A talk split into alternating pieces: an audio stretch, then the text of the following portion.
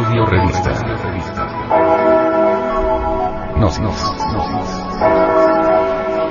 Edición 176 enero del 2009.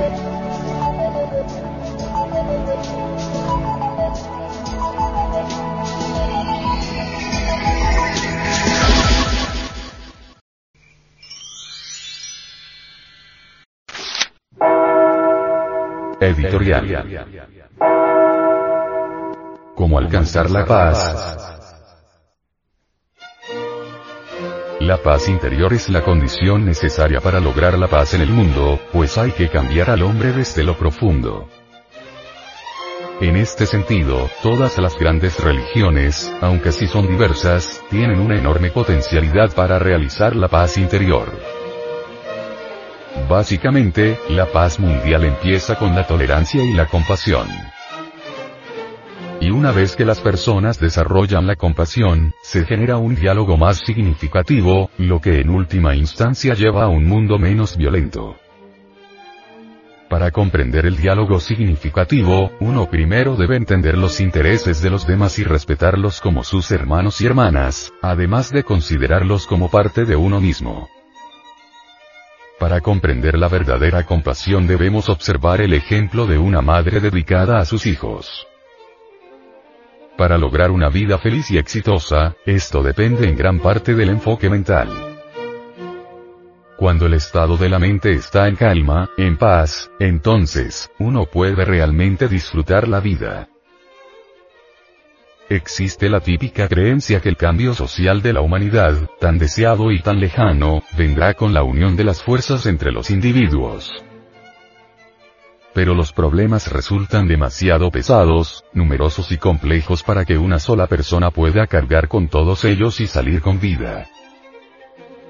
Sin embargo, la acción individual es mucho más fuerte y poderosa que la colectiva porque posee una base sólida, única y la colectiva se asienta en ideas que van y vienen, en consignas que no tardan en desaparecer, lo que representa una acción voluble y fácil de romper.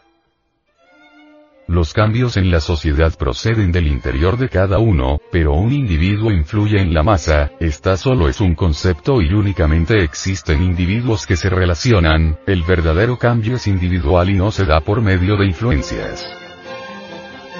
Depender de otros factores y personas significa traer el miedo, no hacerse responsable de las propias actuaciones y representa simple inseguridad. Para cambiar la sociedad, para alcanzar la paz mundial, se debe empezar por cambiarse uno mismo ya que la revolución empieza cerca, en las relaciones del día a día. La crisis reside en el interior de los individuos y ello se refleja en el mundo, pero la infelicidad no se resuelve mediante la búsqueda de algo lejano sino a través de uno mismo. El propósito de la vida es la felicidad. Nos preguntamos, ¿Qué es la felicidad? Pensar en los aspectos materiales solo, no es suficiente. Para una vida feliz, exitosa y significativa, los valores materiales quizás requieren 30 o 40% pero el 60 o 70% restantes son los valores internos que debemos cultivar. Esto está conectado con la paz interna y la no violencia. Necesitamos liberarnos de las emociones negativas. Ira. Miedo. Angustia. Esto es destructivo no solo en un sentido espiritual, también en un sentido material. Cada vez más la medicina está documentando cómo estas emociones negativas influyen en nuestro sistema inmunológico. Nuestra esperanza de un mundo mejor está en las nuevas generaciones y por eso las familias tienen un papel fundamental. Un buen corazón, amor y comprensión es lo que los padres deben transmitir a los hijos. La familia está unida por el amor. Biológicamente, estamos equipados por un gran corazón porque lo necesitamos. Algunos científicos han comentado que si somos atacados hay una mayor circulación de sangre hacia los brazos con el objetivo de poder defendernos. Si hay miedo, si necesitamos huir, en base a estas emociones, la circulación de la sangre va sobre todo a las piernas para que podamos correr. Estos valores son parte de nuestra vida, los valores fundamentales son algo común en nuestra vida. Todos hemos nacido del vientre de una madre, todos tenemos el mismo potencial para desarrollar el querer cuidar de los demás ya que habiendo recibido el mantenimiento de la madre hay una base de amor profundamente arraigado en nuestra mente. No importa que tengas dinero, con un corazón lleno de enfado, la vida será solitaria. Es debido a nuestra actitud mental que hay enemigos. Con una actitud llena de compasión, benevolencia y amor, veremos una cara amiga en cada persona. Pensemos más en los valores internos, esto es necesario para una vida más feliz. También debemos promover la armonía religiosa. A pesar de las diferencias filosóficas, todas las religiones tienen un mensaje similar y por eso con una base de respeto mutuo, debemos fomentar el acercamiento y la convivencia armoniosa de las diferentes religiones. Fijémonos, por ejemplo, en el mundo animal hay luchas pero en general, ellos viven en paz.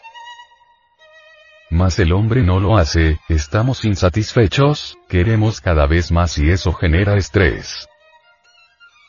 Si tenemos muchas preocupaciones no dormimos, mientras que las emociones positivas, como el amor o la compasión, no solo nos aportan paz interior sino que son también buenas para nuestra salud.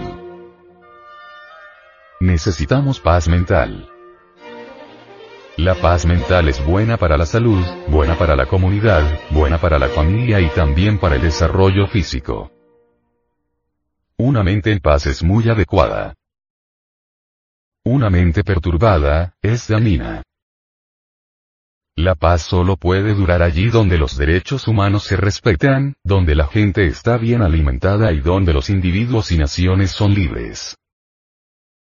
La verdadera paz con nosotros mismos y con el mundo a nuestro alrededor solo se puede lograr a través del desarrollo de la paz mental. La paz empieza dentro de cada uno. Cuando poseemos paz interior, podemos estar en paz con nuestro alrededor. Cuando nuestra comunidad está en un estado de paz, esta paz suele ser compartida con nuestras comunidades vecinas. Cuando sentimos amor y bondad hacia los demás, esto no solo hace que los demás se sientan amados y protegidos, sino que nos ayudan también a nosotros a desarrollar paz y felicidad interior, y hay maneras en las que podemos trabajar conscientemente para desarrollar paz y felicidad interior.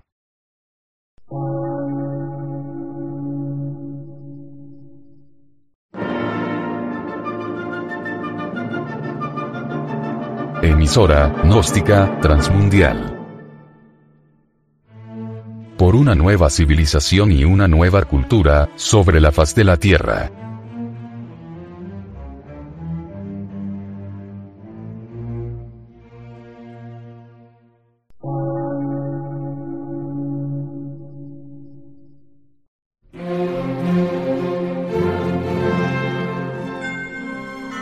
Medio de radiodifusión, científico, artístico, místico y filosófico, de la Asociación Colombiana de Centros de Estudios Gnósticos, Antropológicos, Psicológicos y Culturales. A. C.